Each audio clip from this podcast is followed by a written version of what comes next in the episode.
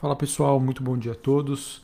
Começamos aqui mais um Morning Call nesta quarta-feira, dia 15 de setembro. Eu sou Felipe Vilegas, estrategista de ações da Genial Investimentos. Bom, pessoal, a gente começa com mais um dia negativo para as bolsas asiáticas e que, de certa maneira, vem contaminando também as ações europeias. É, Xangai, na China, teve uma queda de 0,17 Hong Kong mais uma queda forte de 1,84 e a bolsa japonesa também não escapou desse movimento, queda de 0,52. A bolsa japonesa que recentemente é, testou aí novas máximas históricas.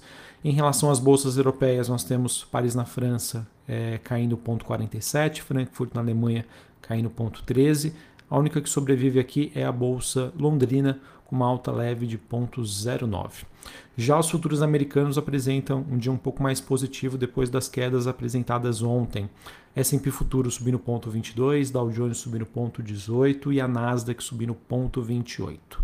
Apesar desse clima tenso é, que a gente observa na Ásia, e já já eu trago mais novidades para vocês, a gente tem o VIX caindo 2%, é, ele que se encontra na região dos 19 pontos, o DXY dólar index caindo 0,18, é, taxa de juros de 10 anos nos Estados Unidos caindo 0,16. É, e olhando para o movimento das commodities, a gente tem destaque para o petróleo. Petróleo WTI negociado em Nova York, subindo 1,4 nessa manhã, na faixa ali dos 71,47 dólares. Esse movimento que acontece depois de um relatório da indústria dos Estados Unidos, que ontem mostrou uma queda nos estoques, né? São os estoques API.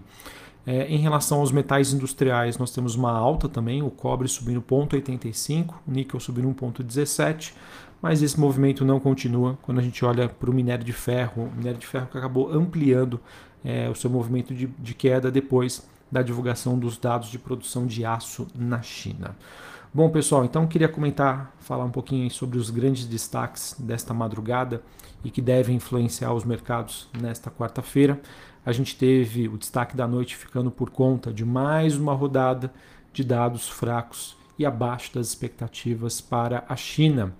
Vendas no varejo em agosto subiram 2,5% na base anual, mas vieram bem abaixo da expectativa, que esperava um crescimento de 6,3%. A produção industrial subiu 5,3% em agosto na comparação anual, mas a expectativa era de um crescimento de 5,6%.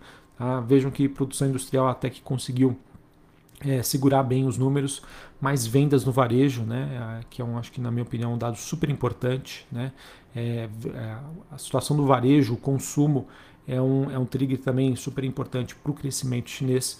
Esse número acredito que tem assustado bastante os investidores. Assim, o cenário para a China segue bastante incerto e a cada dia que se passa e a situação acaba não sendo estabilizada, crescem os riscos de contágio para o resto da economia e também do mundo, tá, pessoal? Então, mais uma vez, eu já venho comentando aí para vocês sobre a situação China e que isso, de certa maneira, ainda não teve um impacto muito significativo nas cotações das ações globais, mas mais cedo ou mais tarde existe esse risco para que esse movimento aconteça. Então, para você investidor né, que tem uma alocação de longo prazo, é, acho que sempre vale a pena né, é, rever o seu portfólio, rever o seu nível de risco ou até mesmo buscar por proteções. Para você que tem uma alocação mais tática, fique atento aí aos movimentos de stop loss ou qualquer movimentação é, que nós tenhamos é, de quedas aí mais bruscas e que poderiam dar um, um start aí nos mercados para um movimento de correção ou acomodação. Tá? É, Felipe, isso é certo que vai acontecer? Não, não temos certeza de nada. Mas a cada dia que se passa e nada é feito, é, aumentam aí os riscos desse contágio. O que eu vejo, tá, pessoal? O que eu acho que poderia acontecer? É bem verdade que parte desse movimento de acomodação dos dados macroeconômicos lá na China, eles acabam acontecendo é, é, mediante aí aos efeitos da última onda da pandemia da Covid-19. Ou seja, de certa maneira, apesar dos dados terem desacelerado, né, mais fortes do que esperado, uma desaceleração já estava no radar do mercado, já estava no radar dos investidores. E alguma recuperação desse crescimento, é, da, de certa maneira, também é esperado para que aconteça agora a partir de setembro. Então, na minha opinião, eu acredito que se os dados continuarem fracos né, no mês de setembro, no mês de outubro, nós temos duas alternativas. Tá? Ou realmente os mercados eles vão começar a reagir mais negativamente, contaminando uh, outras praças globais, ou a gente pode começar a ver uma sinalização aí de uma nova rodada de estímulos lá na China. Tá? Então eu acho que é isso que vai ser o divisor de águas para o mercado. Se os dados continuarem a vir fracos, sem uma sinalização de ajuda né, da, do, do governo chinês, gente, isso, esse movimento pode contaminar outros mercados. Se os números melhorarem, né, a situação continua como está, ou também existe a expectativa de que, com dados fracos, é, se essa ajuda é, do governo chinês acontecer, isso, na minha opinião, poderia ser o suficiente para sustentar e amenizar movimentos mais voláteis, tá bom? A recuperação, né, a velocidade e a magnitude da recuperação da China será fundamental para a questão aí da, da expectativa de crescimento econômico de maneira global, que eu acho que é um dos é, grandes, é, digamos, é uma das principais narrativas que nós temos hoje mediante os, uh, os, os investidores, tá? Como vai ser a qualidade do crescimento agora no segundo semestre de 2021, principalmente né, no último trimestre deste ano. Falando ainda sobre China, as notícias né, é, sobre a reestruturação da Evergrande, que é uma das maiores empresas do setor imobiliário por lá, elas continuam também é, aparecendo e de maneira cada vez mais negativa. Hoje pela manhã nós tivemos a S&P é, é, é, cortando, né, rebaixando a nota né, para a Evergrande e colocando é, a, a empresa numa perspectiva mais negativa. E a China também informou aos bancos que a Evergrande não pagará os juros vencidos em 20 de setembro, né? ou seja, mais uma coisa aí, mais uma pimenta que é colocada para deixar o clima um pouco mais conturbado. Tá bom, pessoal? Então acho que China acaba sendo não uma novidade que eu trago aqui para vocês. Até o momento não vi grandes contágios para que, que isso venha contaminar outros mercados, mas mais cedo ou mais tarde isso pode acontecer. E isso vai acontecer, na minha opinião, mediante aí a, a duas variáveis. Se esses números vão melhorar ou não e se a gente vai ter ou não uma ajudinha aí do governo chinês em relação a esta situação. Tá bom? Sobre os Estados Unidos, pessoal, ontem a gente teve a divulgação dos dados de inflação que vieram abaixo das expectativas. Porém, quando a gente olha a qualidade desses números, né, nós tivemos é, queda forte né, dos preços das tarifas aéreas, é, venda de, vendas de carros é, usados né, e caminhões, que ajudaram bastante a, a, a, conter o número, porém a gente ainda continua com uma alta significativa é, de aluguéis, né, ou seja, tudo que é ligado ao setor imobiliário, que continua, na minha opinião, a ser uma preocupação para o investidor global e o investidor americano, tá, em relação a se esse processo inflacionário é, vai ser algo realmente transitório ou estrutural. Ah, então, acho que segue no radar ainda no mercado é, essa, essa questão da disponibilidade do Banco Central Americano em iniciar um processo gradual de normalização monetária. Na semana que vem, entre 21 e 22 de setembro, a gente tem a divulgação da reunião aí do FONC, Comitê de Política Monetária nos Estados Unidos, uh, com investidores aguardando né, como vai se dar esse processo de normalização monetária.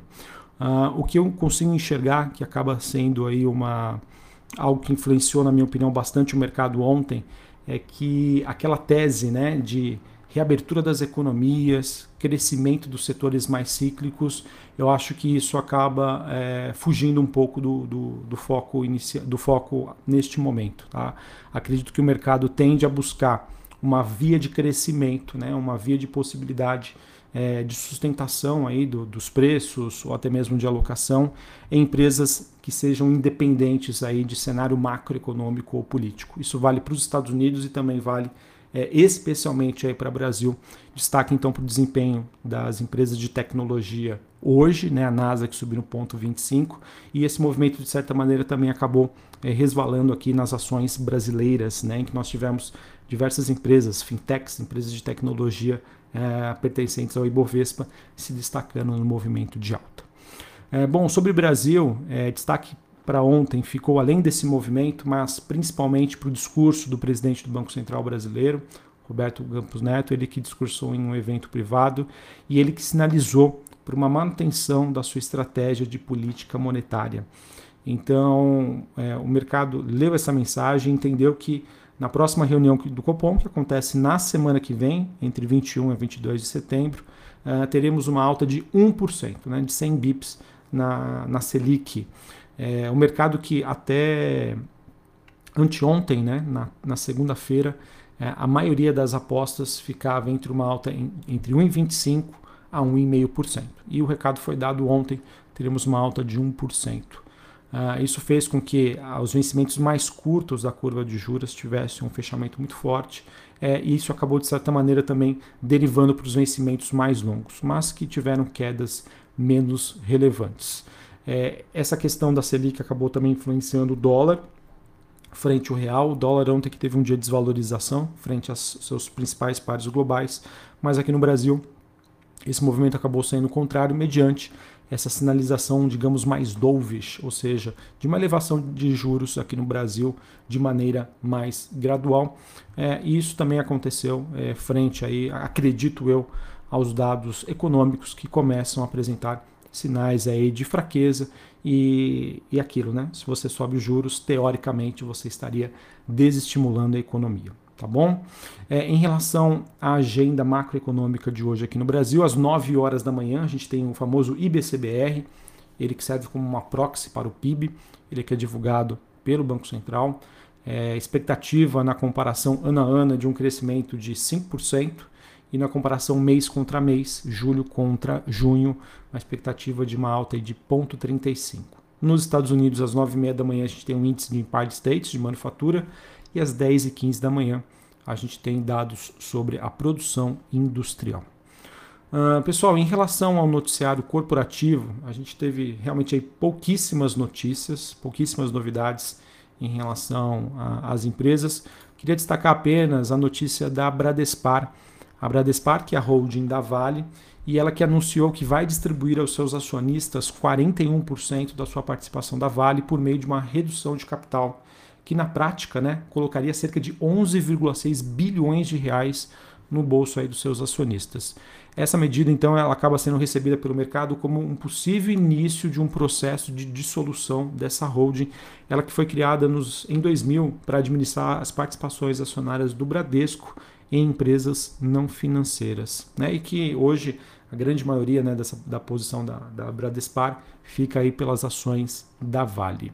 Bom, a, as ações da, da Bradespar, né, elas acabam ne negociando com desconto de 20% em relação ao valor patrimonial das empresas investidas e o seu acionista ele vai receber então 0,31 ação da Vale, o que é equivalente a mais ou menos 29 reais Tá? E como a ação do, da Bradespar ela negocia ali em torno de 60 reais, isso equivale a uma distribuição de ações equivalente a um dividendo de 50%, tá? que é bastante relevante. Então acredito eu que isso possa é, representar um movimento significativo hoje para as ações da Bradespar. É, a, Bradespar, né, que tem ações da Vale, e o último grande desinvestimento que foi feito aconteceu em 2018 quando essa holding vendeu as ações da CPFL. E acredito que um outro né, catalisador, um outro trigger para que esse movimento tenha acontecido é a questão da possibilidade aí dessa alteração da reforma tributária. Beleza? Bom, pessoal, acho que é isso então que eu tinha para passar para vocês. É, cenário interno, a gente ainda continua no aguardo é, de novidades lá de Brasília, né? se esse clima mais ameno vai continuar ou não. É, continuam os alertas em relação aos mercados chineses e a possibilidade de contaminação, mas é aquilo também, tá, pessoal?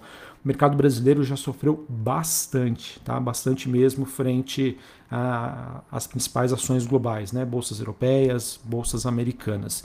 Então, mesmo que esse movimento de contaminação aconteça, eu acredito que aqui, na minha opinião, tende a ser um movimento mais reduzido, já que, de certa maneira, os nossos problemas internos acabaram antecipando esse movimento de queda e de realização para o mercado brasileiro. Tá bom, pessoal? Então, vamos ficar atentos. É, acho que a questão da China, ela, de certa maneira, vai ter um impacto maior né, nas empresas de mineração, nas empresas de siderurgia ou empresas brasileiras que têm uma correlação forte com o mercado chinês. Né? A gente tem, por exemplo, a Suzano também, do setor de papel e celulose. E se esse movimento de contaminação for generalizado, acredito que te, deva ser de uma menor intensidade aqui no Brasil. Um abraço a todos, uma ótima quarta-feira para vocês e até mais. Valeu.